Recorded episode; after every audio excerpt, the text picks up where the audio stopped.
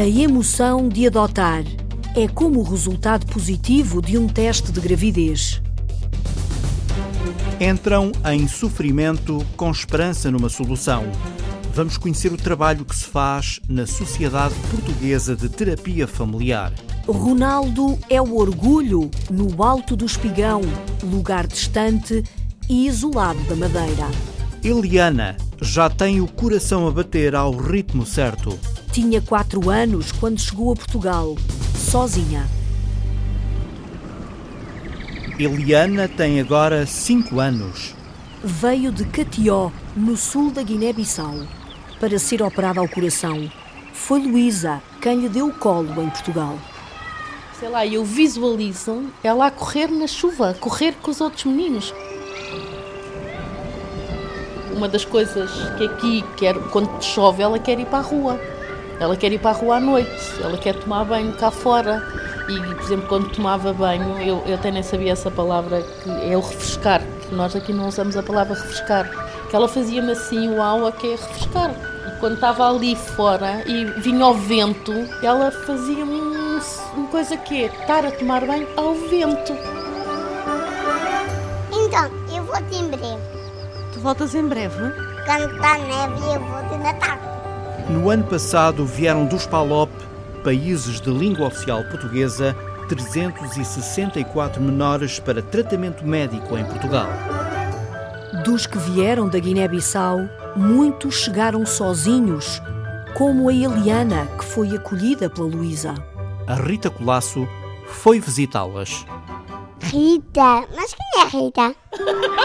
Eliana tem 5 anos e berço em Catió, Pois é. 280 quilómetros a sul da capital da E Guiné. agora vamos passar para quem é a Luísa? Como é que a Eliana veio parar aqui, a Lisboa, a casa da Luísa? O que é que disseram? Porquê é que vieste para Lisboa? Por o quê de avião? E porquê é que vieste de avião? Até parar do aeroporto. Ah, Vieste do aeroporto, mas vieste cá fazer o quê? Os teus pais disseram o que é que tu vinhas fazer. Venha fazer a operação. Operação o quê? A coração. Uma febre reumática evoluiu para um problema no coração. Quando a Eliana chegou, certo? Ela explicou que os pais lhe tinham explicado que como era férias, não é? Ela vinha cá durante as férias, ela chegou em julho. E, hum, e vinha fazer a a operação ao coração e depois voltava, certo? Eu voltava para minha terra.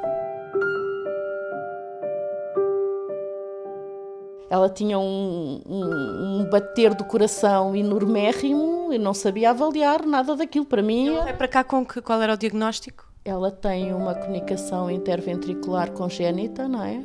E tinha ah, um problema na válvula mitral. Luísa Ramos de Carvalho, 57 anos, tem dois filhos rapazes de 25 e 28 anos, é psicóloga e professora na Escola Superior de Educação de Setúbal. Nós temos a Eliana no seio da nossa família, Desde julho do ano passado. desde julho do ano passado, mas é a Eliana. A Eliana não é uma filha temporária.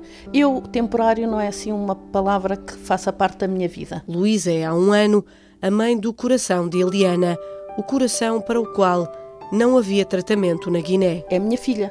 Ponto. Final parágrafo. Eliana chegou a Portugal em julho do ano passado, ao abrigo de um protocolo entre a Guiné e o Estado português. Um acordo em que Portugal oferece todos os tratamentos médicos a doentes vindos dos PALOP, países africanos de língua oficial portuguesa. Luísa é voluntária da Fundação João 23, uma organização não governamental que também tenta encontrar famílias de acolhimento para estas crianças que não podem vir com os pais. O pai trabalha, a mãe está em casa, tem o João e a Maria, vivem numa tabanca, numa casa sem água e sem luz, porque eles vivem em Catió, 280 km de Bissau, por isso vivem no meio interior e rural, não é? Olha, como é que é a tua terra, Eliana? A Catilhão. Nós vamos explicar. A Eliana tem duas famílias, certo? Ah, eu tenho duas famílias em cada cada famílias. Sim. E uma família é onde? Em Catió. Aham. Quem é a família em Catió? Explica, explica a Rita. É Sunta e o Apna. Quem é a Assunta e o Atna? Eu sou minhas pa- minha mãe e pai. De Catió. São os pais de Catió. E aqui, e aqui na Europa, quem são os pais? A Luísa, Tem a mãe, que é a Luísa, certo? sim. E irmãos. Irmão é o Kiko e o e Sara. E a Maria. E a Maria. Agora vamos só falar de Catió. Vamos começar do princípio. Ok? E é assim, eu faço perguntas e... tu- Calminha, calminha. Tu és um prato, ó Eliana. Pretinho. Mas quem disse um pretinho? És um prato. Sabes o que é que isso significa? Significa que tu és muito fofa. Pronto. Fofinha. Isto também é fofinha. O microfone também é fofinho. Vai à minha escola e dizem assim que fofa e ela chega ao carro. Estou furiosa. Ah. Isso eu cheguei para o ponto e não sabia nada. Quando, ela, quando chegou, não sabia nada. Não sabia falar português. O que é que vou fazer? Em julho do ano passado, Eliana chegou ao colo de um voluntário da Casa Damião. Chegou sem os pais, como chegam quase todas as crianças da Guiné que aqui vêm receber tratamento. Neste protocolo de, de saúde, o pedido vem da Guiné, junto à médica, via embaixada, a embaixada, a Direção-Geral de Saúde, a Direção-Geral de Saúde contacta os hospitais, que volta para, para a Direção-Geral, que informa a embaixada, que a embaixada informa a Guiné e depois na Guiné a AIDA trata das coisas todas para, para, para os miúdos virem. O coração já vinha fraco e no dia seguinte foi logo internada no hospital. Eu estava com esta perspectiva que ela fosse para a casa da Gláucia, que tem um miúdo de 5 anos, não é? Pronto. E disseram que ela ia ficar 8 dias, não é? De repente telefonam-me de manhã a dizer assim, porque, ah, porque quando foi esse primeiro internamento, eu ficava lá até ela adormecer e depois vinha para casa. Porque eu não estava a pensar receber uma criança, eu tinha milhares de coisas para fazer. E então ficava aqui de manhã. Ligam-me a dizer assim: Olha, é para vir buscar ao meio-dia. E eu sei, ir buscar, eu não tenho nada, eu não tenho uma cadeira no carro, não é? E pronto, como tinha que ir buscar, tinha que lá ir buscar, só fui ao fim do dia, fui arranjar um- uma aluna minha, a Carla Paias, arranjou a cadeira e arranjou roupa, não é? Roupa para. Não é? Porque a criança também vem sem roupa, não é? Roupa para trazer. Telefonei ao meu filho Francisco e o meu filho Francisco disse assim: Mas a mãe vai trazer uma criança para casa para cá com 4 anos, com 5 anos, então, mas nós temos esta varanda super perigosa. E por isso eu fui para o hospital buscar a Eliana e ele foi buscar isto para pôr eh, Que é, um, portanto, uma proteção, uma uma- um proteção, gradeamento, não uma é? proteção aqui na, na varanda. Readaptou a sua casa toda.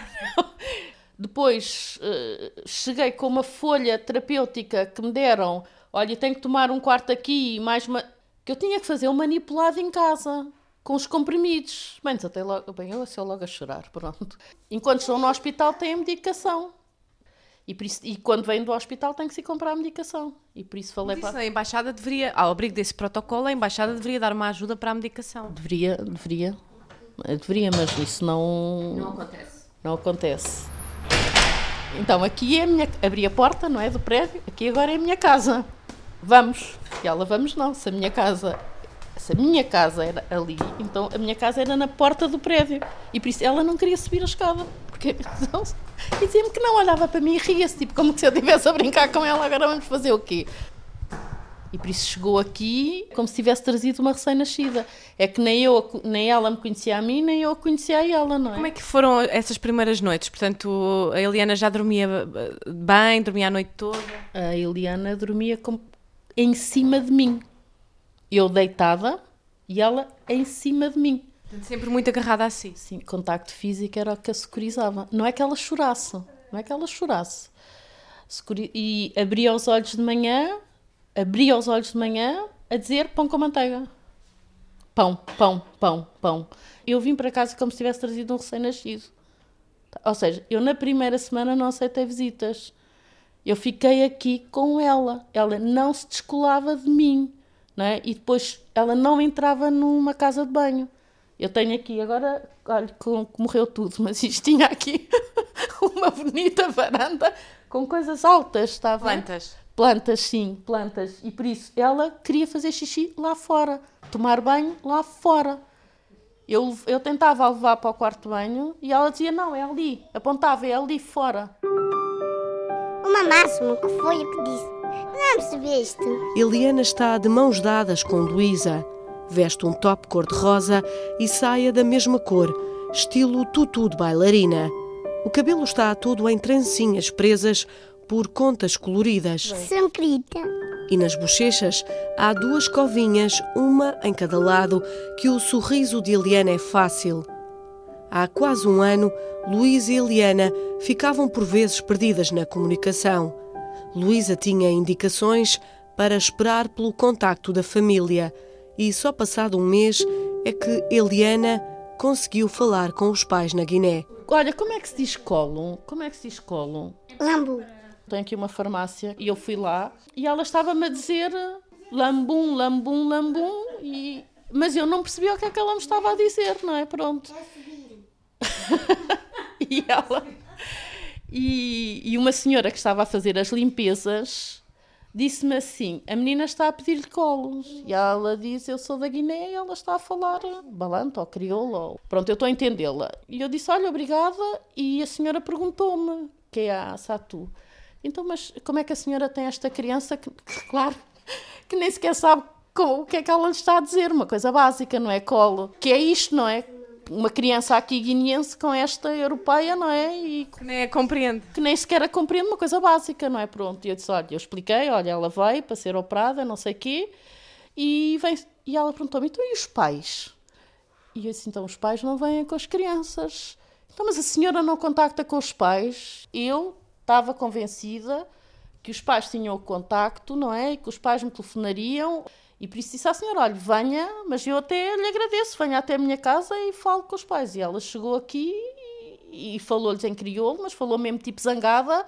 Então, mas como é que é possível? Encontro uma senhora que nem sabe o que é que quer dizer colo e como é que vocês têm aqui uma filha há um mês e não sabem e, não telefonam e não se preocupam. E eles disseram do outro lado que não tinham o meu número de telefone. Eu pensei, não, não pode ser, isto não pode ser, isto não pode ser assim. Seja o que for que correu mal, não é? Não estou a dizer que isto acontece com todos, quer dizer, isto não pode, isto não pode acontecer, isto não pode ser assim, pronto. E, e depois tentámos que ela falasse com os pais, que não quis, desatou, foi a primeira vez que ela me desatou aqui a chorar, chorou, escondeu-se e chorou, e eu achei isto uma violência imensa, imensa, uma violência imensa, e pensei, não, isto não pode ser assim. Desde então, Luísa tem estimulado os contactos de Eliana com os pais.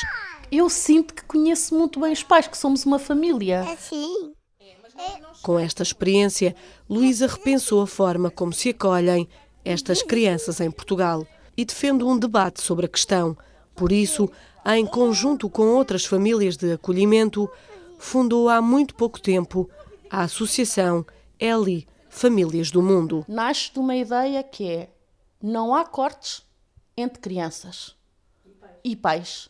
Isso não existe. Isso não pode existir. Mesmo que haja a distância física, tem que haver um contacto. E se a distância é física, e quanto maior for a distância física, maior tem que ser os esforços que nós temos que desenvolver para encurtar, para acolimatar, não é? Temos que nos desdobrar em modelos que podem não existir, que nós até podemos ter dificuldade em aceder a eles, mas temos que os construir, não é? A criança chega aqui e abre uma gaveta que é a Europa e depois quando, quando vai embora fecha a gaveta Europa e abre a gaveta Guiné. Não é? Nem as crianças, isto é duro que eu vou dizer, mas não são uma peça avariada que vem cá pôr os parafusos no sítio e volta outra vez para o destino, não é? Luísa Ramos de Carvalho tem tido muitas ajudas. E eu fiz assim. Olha quem chegou. Vê se adivinhas. Não olhes, tens que adivinhar. Quem será que chegou? A Catarina. A Catarina? Quem é a Catarina? Olha, agora passa para ela. Calminha, vamos do princípio. Então, eu sou a mãe principal, certo? Há aqui que clarificar as coisas. Eu sou a mãe da Europa principal. Mas depois a Catarina começou a aparecer, a aparecer, a aparecer, a aparecer. E resolveu que também queria ser mãe, Rita. Achei isto normal. Portanto, é a segunda mãe. Não, Não, É a segunda mãe. Sou. Ai, Catarina, que mora em. Santarém, é Moro em isso? Sandarém. Exatamente. Como é que conheceu a Luísa? Pelo Facebook. Depois vi que a Luísa era voluntária na João 23 e, e mandei-lhe um- uma mensagem no, pelo Facebook. Ela, passado um bocadinho, respondeu-me, perguntou-me logo se, se, se eu não queria antes ligar em vez de estarmos a falar por, eh, por mensagem.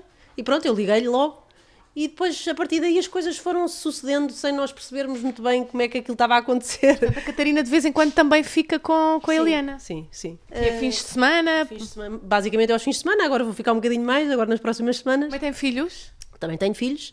Que idades? Tenho o Zé que tem 16 e a Sara tem 13. E ela chegou à minha casa e disse-me assim: Sabes, eu até gostava de viver aqui. E, e pronto, isso marcou-me porque de facto esta miúda tem uma capacidade de adaptação eh, e uma resiliência que serve de exemplo para os adultos. Então acho que nós não, somos, não, somos, não são eles que têm que nos agradecer, somos nós que temos de estar agradecidos por, hum, por, termos, por termos a oportunidade de partilhar estas experiências com a, com a Eliana. Catarina é a segunda mãe de colo de Eliana em Portugal. Mas Joana também já está na sala. Eu, desde que esta miúda chegou, que eu achei, que eu achei que não podia ser, que isto não podia ser, não, não pode vir uma miúda tão pequenina sem pai, e tão doente.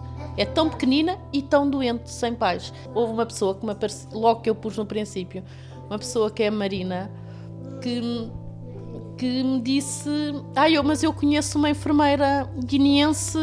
Ora, imagino. Logo desde que a Eliana chegou, que me deram o contacto da Joana, é que eu falei para vir para, para me orientar, não é?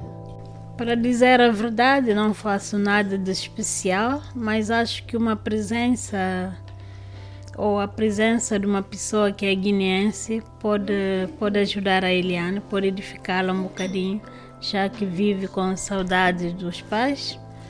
O que é que conseguiu, o que é que conseguiu entender da Eliana que a Luísa ainda não tinha entendido?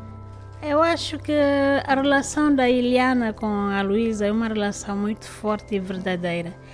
Mesmo a Eliana não falando e não percebendo bem o português, a língua falava muito pouco.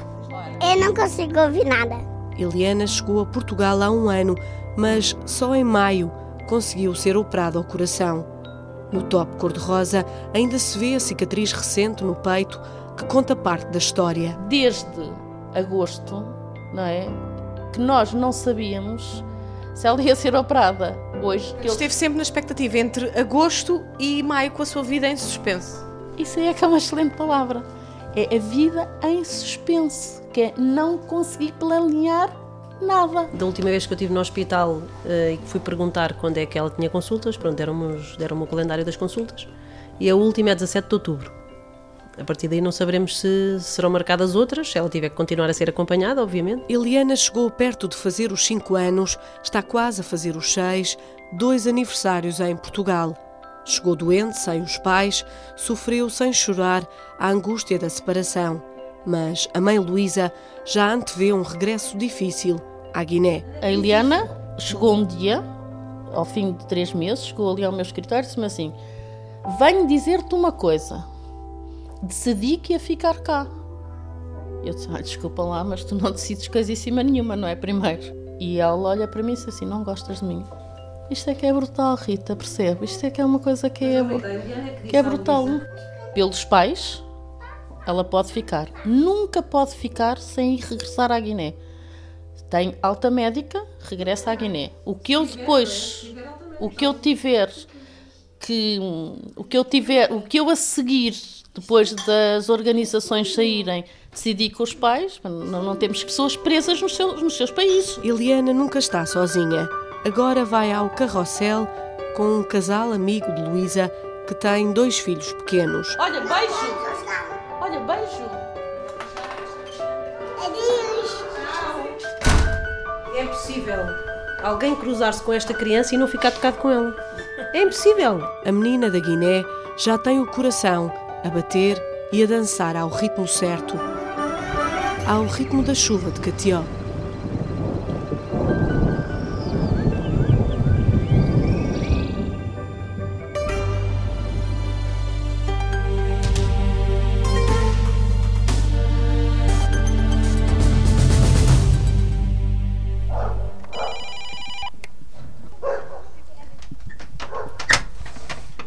Olá, eu sou João. Olá, eu sou a Ana. Ana e João adotaram duas gatas, Kia e Mia. Marta Pacheco, vamos falar das gatas da Ana e do João? As gatas aqui em casa têm um tratamento, têm tratamento especial que as filhas não têm. Bia e Margarida. Ah, vamos falar das filhas da Ana e do João. A Marta está em casa deles. Duas irmãs que ajudam agora no vai e vem entre a cozinha e a sala. Uh, hoje é salmão grelhado com batatinhas e brócolos. E todos gostam? Sim, As bebidas também. A mais pequenina, especialmente. Para a mesa, quatro copos, quatro pratos, talheres para quatro, pão, azeite. Eu não quero azeite. Não está aqui. Está aí? Mas eu não quero. Uh, mas depois há coisas que umas gostam, outras não gostam. Mas aqui em casa é assim: não gosta, tem que comer um bocadinho mais que é para ficar a gostar. E é assim já lá vão cinco anos. Vocês? O pai de manhã não consegue. E à, ta- e à tarde também não parece ser possível. Ana e João conheceram-se, namoraram, casaram e fizeram planos para uma vida a mais de dois. Tentaram ter filhos, não conseguiram, fizeram vários tratamentos e a cada nova tentativa, uma dolorosa expectativa e uma pesada desilusão. Uma, mais uma, várias. E depois, quando chegava a altura do resultado, era aquela expectativa de ver qual era o resultado. Uma vez correu bem, mas depois, passado algum tempo, já não, não estava, já não era evolutivo. E depois acabámos por decidir que não era a solução, pronto, que, que o melhor seria hum, optarmos por outra, por outra via. Pela via da adoção, não de uma, mas de duas crianças, seria mais rápido e mais fácil à partida, e foi. Certo dia o telefone tocou e foi como se finalmente o teste de gravidez tivesse dado resultado positivo. Então, este foi, digamos que, o dia do, do mais ou menos, o, o teste. Teste de gravidez. Exatamente. Deu positivo. Deu positivo. E dois dias depois fomos então conhecer, hum, conhecê-las. Eh, conhecer o processo. Conhecer o processo, não é elas. Não, Não. elas não. Não. Delas ficaram a saber o nome, a idade, os gostos, a personalidade, a história de cada uma. Viram fotografias e só depois a porta da sala se abriu como se tivesse chegado o dia, a hora, como se estivessem na maternidade. E então a primeira coisa que nós nos lembramos é de estar sentados na sala de espera e depois abrirem assim duas portinhas e entrarem duas figurinhas muito pequeninas, porque nós olhámos para elas e pensámos que elas eram bem maiores, então assim duas coisinhas muito fofinhas entrar assim pela porta, assim com um ar muito, muito envergonhado, olhar para nós e nós olhar para elas. Pronto. E a vermos que aquelas eram as nossas. As nossas futuras filhotas. Foi, co- como eu costumo dizer, foi o dia em que saímos da maternidade. Ah, ver eh, aquela porta abrir e vê-las vê-las sair da porta foi um- uma emoção que só, só quem passa por isto. E fundamentalmente é ver finalmente após tantos reveses com tratamentos com tanta luta que nós fizemos finalmente conseguimos eh, os nossos intentos. Esse coração batia assim mais depressa, não é? muito acelerado muito acelerado. A cegonha que tinha andado meio perdida sem GPS tinha finalmente encontrado o caminho, recordam divertidos. Disse que a cegonha se tinha enganado no sítio e que finalmente, após estes anos todos, vivíamos em Portugal, a cegonha tinha vindo trazer os meninos ao sítio certo. A cegonha trazia a Margarida com 6 e a Bia com 10 anos, irmãs que estavam numa instituição. Adora. Não. A mais pequena tem agora 11, a mais velha 15, e nestes anos criaram laços. Do primeiro toque às festinhas tímidas no braço, passando pelo colo até aos beijinhos e fortes abraços. Saiu a palavra pai, a palavra mãe, e eles começaram a dizer naturalmente a minha filha ou as minhas filhas. Nas férias, nós fomos de férias, já era pai e mãe, pai e mãe para aqui, mãe, pai, pai para ali. Quanto tempo? Pou- Pouco tempo Aí um depois? mês, um mês, mais ou menos um mês. Acabou por ser assim uma coisa muito, muito natural e Elas tiveram que aprender a ser filhas e vocês tiveram que aprender a ser pais. exatamente, é mesmo isso. Os desafios continuam ainda hoje, coisas normais entre pais e filhos nesta faixa etária já para lá dos porquês. Mas neste caso há um receio acrescido sobre o qual não se fala muito, que está como que guardado numa caixa de brinquedos. Uma terceira irmã, a mais velha, que vive perto com a família biológica. Para nós é uma, é uma preocupação, existe sempre esse receio. Seja o que for que aconteça, elas têm que ser sempre hum, leais. O caso da Ana e do João, acreditam os dois, pode chegar a outros casais. Uh, parece que foram mesmo escolhidas para nós. Uh, dizendo bem, é a sensação que nós temos. A, a Margarida é a mãe, a, a Pia é o pai. A que horas é que é? Canata, a Margarida Santos e a Carolina. Então, mas Pois, a que horas é que quem é? é que consegue meter? Pois. Vocês? Agora, à pergunta se gostariam de adotar mais crianças, quem sabe um menino para juntar a esta família, fica a resposta. Eu gostava de ter um cão, mas não me deixam. Não, não. Aqui em casa só há mesmo uma figura masculina, o Então, resto um é menino. tudo feminino. Não, não há A família está. Está completa. Já, já não, não há espaço para mais ninguém. Agora é só mesmo as gatas e elas. E somos uma família, podemos dizer que feliz.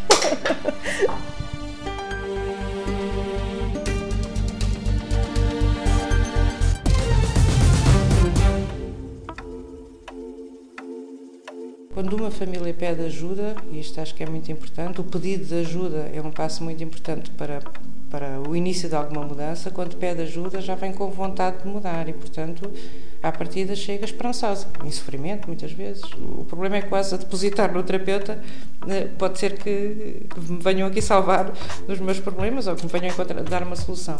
Ana Luísa é uma das profissionais da Sociedade Portuguesa de Terapia Familiar.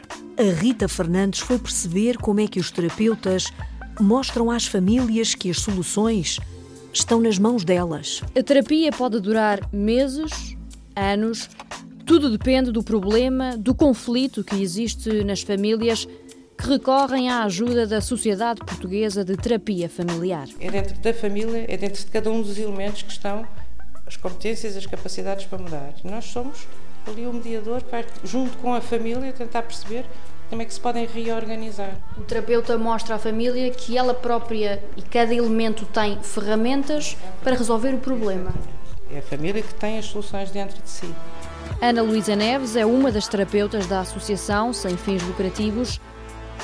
A Sociedade Portuguesa de Terapia Familiar dá formação a futuros terapeutas através do Núcleo de Intervenção e Investigação Familiar, criado dentro da sociedade há 12 anos e que, para ajudar as famílias, conta com profissionais com experiências diferentes psicólogos e psiquiatras fundamentalmente, mas também para assistentes sociais, médicos de família, um, enfermeiros, nomeadamente da saúde mental, técnicos de reabilitação, portanto, no fundo, todos os técnicos de alguma forma trabalham com famílias e que lhes faz sentido ou que lhes fez sentido uh, uma formação nesta área.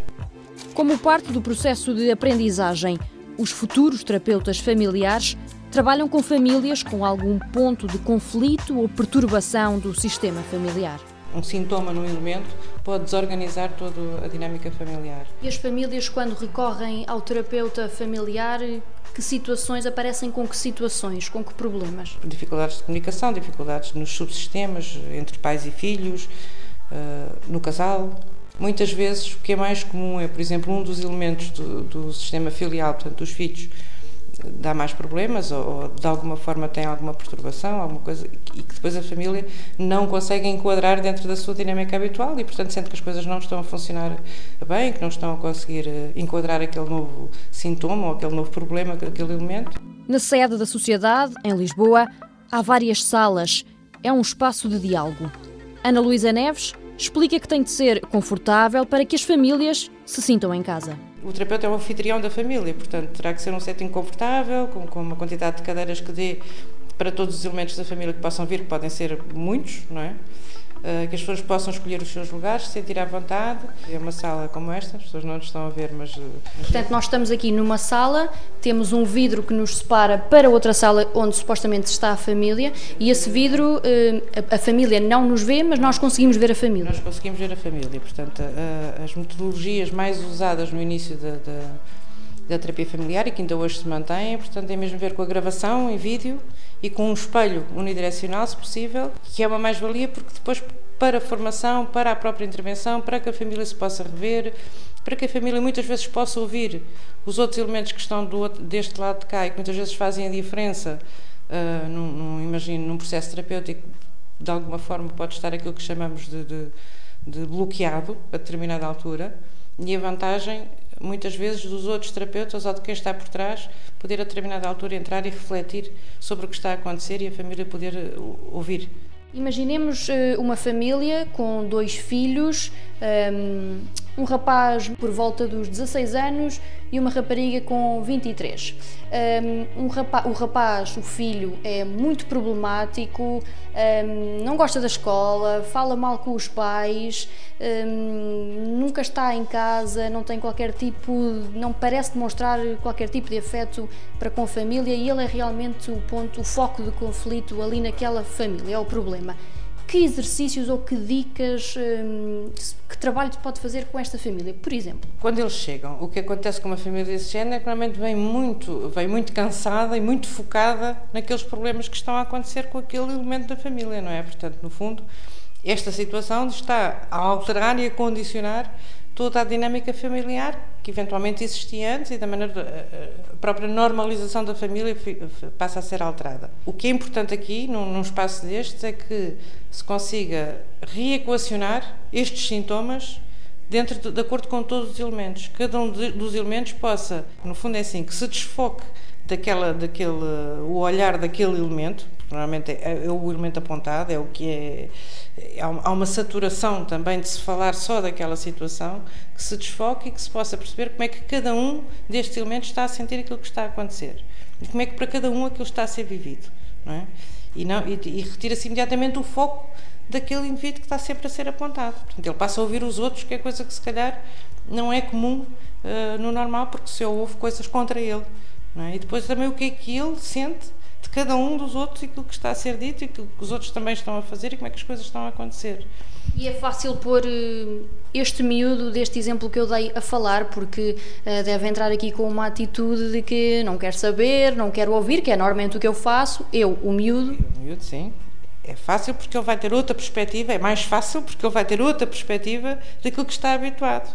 Que é quando chega a algum lado, normalmente é, só falam do que é que se passa com ele dos problemas que ele dá. Portanto, o, o, que vai ser tentado aqui é perceber que outras coisas existem também para além dele.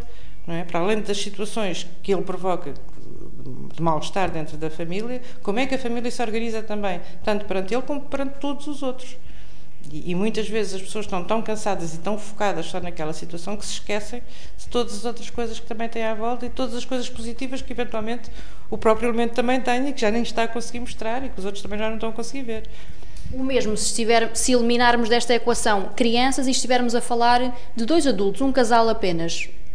Um casal apenas que só aponta o dedo e que chega aqui a apontar o dedo um ao outro, como provavelmente é o que habitualmente fazem em casa, e se calhar o que vamos tentar perceber aqui é que estão os dois a tentar pedir a mesma coisa, mas de forma que não estão a conseguir comunicar, não estão a conseguir entrar em, em, nem sequer estão a perceber que o outro está a tentar também que as coisas se modifiquem, se calhar da mesma maneira. Portanto, a ideia é que cada um possa dar o seu contributo para que as coisas se modifiquem ou melhorem, ou o que, é, o que é que tem de bom que se pode reaproveitar desta família que neste momento, numa altura de ruptura ou de cansaço, as pessoas já não estão a conseguir ver.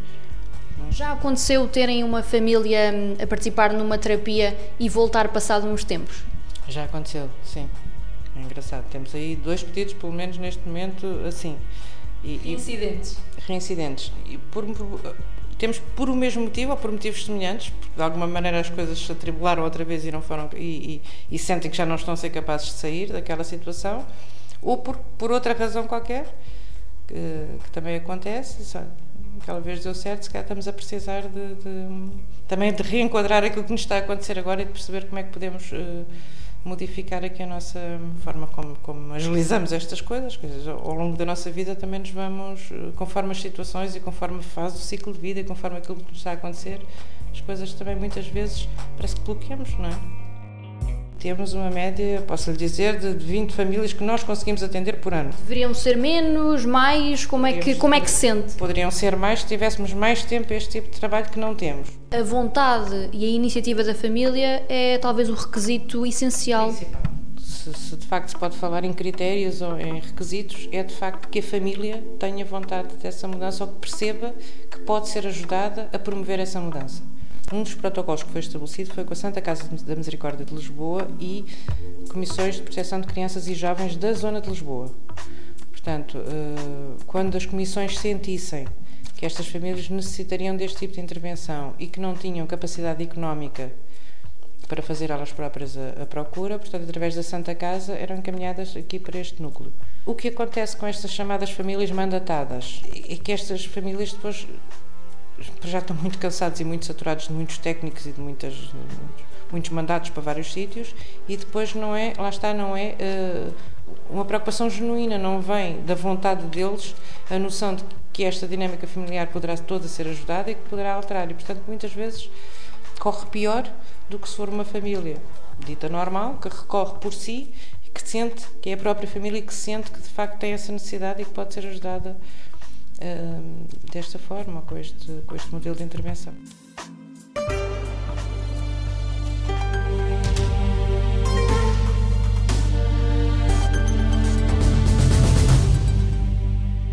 Só neste país que existe o Cristiano Ronaldo. Força, Cristiano Ronaldo. Estamos contigo, madeirenses. Um grande orgulho.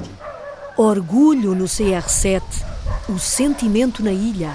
A Celina Faria foi até um dos lugares mais isolados da Madeira. Cristiano Ronaldo é um nome, um rosto do mundo. E na ilha onde nasceu, o jogador é único. No alto do Espigão, um lugar íngreme da Ribeira Brava, rodeado de altas montanhas, vivem cerca de 50 pessoas. Serafina Câmara, com 76 anos, fala de Cristiano e até da mãe do atleta, com um forte sorriso.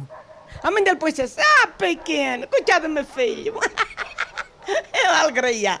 Quando ele ganha, uh, gosto de ver, é, é bom, é bom as pessoas ganharem. O que acha do Cristiano Ronaldo? um homem bem bem reportada. Serafina é a dona da única mercearia que existe no Espigão. No pequeno espaço, os homens comentam e seguem as histórias do futebol. Arsénio admira Ronaldo, mas deixa uma crítica. É um orgulho pela madeirense, pronto, é da nossa terra. Mas ele tem que ajudar, o dinheiro que ele tem, milhões que ele nem sabe o que tem, ele deve ajudar o pessoal mais necessitário. Da zona dele, Câmara de Lobos, Santo António e dos campos também. Indiferente ao dinheiro que Ronaldo ganha, o jovem Miguel, no distante e isolado Espigão, sonha ser jogador de futebol. Futebolista. Qual é o teu ídolo no futebol? Benfica. E o jogador, qual é o teu favorito? Ronaldo. Porque ele é madeirense, é o melhor para mim. Para mim, ele é o melhor jogador do mundo. O melhor, o jogador de um povo, acrescenta António a sorrir. Botei duro e bolei duro e, e vai ganhar a outra. É nosso irmão da Madeira. Irmão ou menino, como ainda é recordado no bairro da Quinta Falcão, no Funchal, onde Cristiano viveu com a família em criança. A mãe chama e nós a... também chama-se menino. O menino da mãe? O menino Cristiano Ronaldo. Menino. O menino da mãe e das vizinhas da família Aveiro. Lucinda já viu Ronaldo numa das vezes em que regressou ao bairro. Eu já brincou ali com os miúdos. Ele não volta a cara a ninguém. Tenho muito prazer. Chegar ao ponto que ele chegou. Também era muito pobre. Muito pobrezinho. E a família? A casa onde Cristiano Ronaldo morou já não existe, mas as brincadeiras de menino estão na memória de Rosa Fernandes. Pequeninho, descalço a jogar a bola, calções. Mas a senhora acompanha a vida dele, isto é, sim. os sucessos dele no Os futebol? E ele talvez vai a ganhar outra vez mais uma bola de ouro. E então, e, então agora que ele foi pé, outra vez, ele está de parabéns. E a, e a de Lourdes também está de parabéns. Olha, está a família a crescer. No bairro, o Salão de Bilhares Quinta Falcão é um ponto de encontro dos amigos, familiares e antigos vizinhos. Nos dias de futebol, há muita euforia. É tudo a chamar menino, menino, menino. Ronaldo, Ronaldo, Ronaldo. morte, morte, morte. Desde que vai o jogo, grito. A alegria é partilhada pelo amigo Joel Santos, proprietário do Salão de Bilhares e antigo jogador do Marítimo. Um amigo pessoal, querido, e, e tem a atenção de todos, não só madeirenses, mas em todo o mundo. E eu, como madeirense, como amigo dele, só sinto um, um enorme orgulho. O que ele é, o que ele vai ser, o que ele já foi, Ronaldo é único. E por isso que ele já ultrapassou todos os recordes. Se, se, se houver mais algum recorde, alguma outra palavra além de recorde, ele vai ultrapassar. O orgulho com a assinatura de Ronaldo na camisola exposta numa das paredes. Foi uma farta dele pessoalmente, quando ele veio cá à Madeira, estava ele no Manchester United, e então Uh, agradeci e eu, como homenagem ao Cristiano e aqui ao meu negócio, pus ela ao lado do, da minha camisola do Marítimo. Ronaldo tem recebido várias distinções e homenagens. Na ilha onde nasceu, o aeroporto, a porta para o mundo, tem desde março o nome do jogador madeirense. A mãe, Dolores Aveiro, chorou de emoção. É um orgulho muito grande, até parece que isto é um sonho. Uma homenagem bem merecida que o nosso presidente fez. Hoje já a vi várias vezes com as lágrimas nos olhos. É uma mãe emocionada, eh, feliz? Sim, estou feliz e é normal que sinto-me, porque sinto um orgulho muito grande. Ronaldo é o orgulho da mãe e dos irmãos, como era do pai Diniz Aveiro, o pai que sonhou o melhor do mundo para o filho. O irmão, Hugo Aveiro, desvaloriza os críticos e assume um sentimento único. Meia areia sem. Mas na Madeira Mas há um orgulho. papagaios. Na Madeira também. Tem alguns papagaios também. Quem tem minimamente um pouco de inteligência, não há palavras. Só pode ganhar aqui de ouro, é o melhor marcador da seleção, o jogador que tem mais internalizações. Já jogou cinco finais da Liga dos Campeões, tem quatro potas de ouro, tem quatro bolas de ouro, que, que não se pode dizer mais nada. Para si, o que é o seu irmão? Para mim, é o meu pai. É o seu É. maior orgulho? Trando os meus filhos, é. O Aveiro, perto do lugar onde viveu com o irmão, comenta um assunto do momento da vida de Cristiano, os filhos gêmeos. Mandei mensagem para ele, logo se fosse tu, eu tinha sete. Ele, ah, não percebi. A imagem 7. Então, o número 7, o número da sorte, falta, se é verdade o que é, só falta mais três. O Hugo gostava de ter sete sobrinhos, era isso. Sete sobrinhos, tenho mais dois da Cátia, tenho mais um da Elma, já dá 10 ou 11, para mim tudo igual. Quanto mais miúdo vier para a vida, melhor. Cristiano Ronaldo é o CR7 do futebol, o capitão da seleção, o madeirense que cantou e celebrou o orgulho português quando o país foi campeão europeu.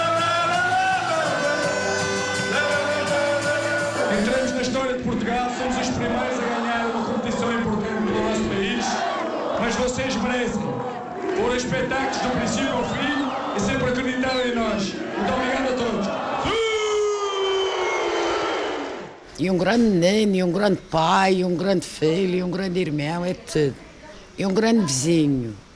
Tchau, Cristiano.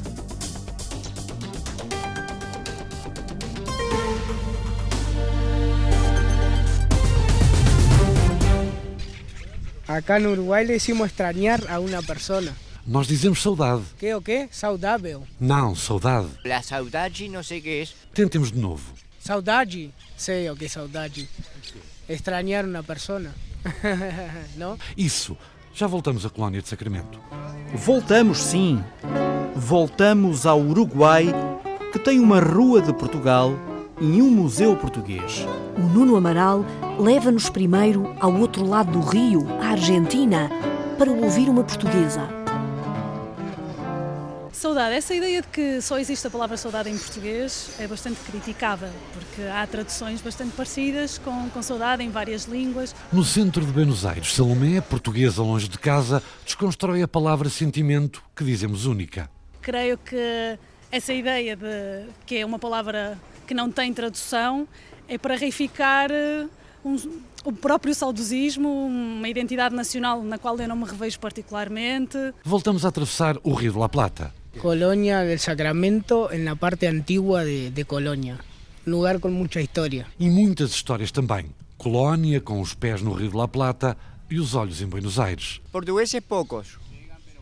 Poucos. Colónia de Sacramento, um canto uruguaio que chegou a ser português, o museu está na praça, a Rua de Portugal ao pé da Igreja Matriz e os sentimentos, esses, um pouco por todo lado. Saudade. Sim, saudade. Más o menos, añoro, añorança, recuerdo, extraño, saudade. Eu tenho saudade. Ah, sim. Ah, esse significado é saudade? Sim, pode ser. Saudade. Saudade, extrañar una persona o un lugar, extrañar sentir falta de algo. É por aí. Uma nostalgia, uma coisa assim. Mais ou menos assim. E Cíntia? Yo sí. Épocas atrás, cuando era más joven, amigos, reuniones con amigos, pues yo soy argentina, ahora estoy viviendo acá, pero sí extraño eso, encuentro con amigos, familia, E mais? que los extraño. De eso tengo saudade siempre. De mi madre, mis hermanos. E o companheiro sentado na praça, em frente ao Museu Português de Colónia de Sacramento. Que me extraña mi pueblo. Suárez. Saudades da aldeia, portanto. E ali um sotaque familiar. Esta é a Rua de Portugal. Na Rua de Portugal, pelo meio do casario colonial, em Colónia de Sacramento. Chamo Rui Guimarães. Rui Guimarães, um português há muito longe de casa. Originalmente somos do Porto, mas vivemos na Nova Zelândia. E a mulher? Ana Catarina. Ana e Rui, na Rua de Portugal, em Colónia de Sacramento, a filha ao colo e esse sentimento que não se pode ludibriar. A saudade nunca dá para enganar. Não se pode fintar, lá está, a família. É, é sobretudo da família, é, é, não poder estar com a família no dia a dia, não poder estar com os amigos. Uh, eu, eu acho que tudo o resto acaba por ser superável. Uh, a família é aquela coisa que faz, não é fácil de superar.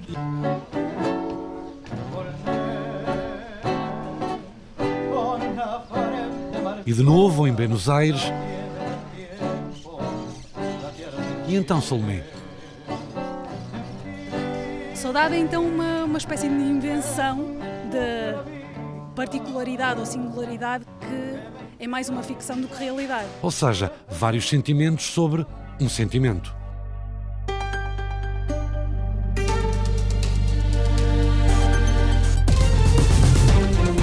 Produção de Rita Colasso e Sandra Henriques. Sonoplastia de Paulo Cavaco. Apoio técnico de Paula Guimarães. Apresentação de José Guerreiro e Maria de São José.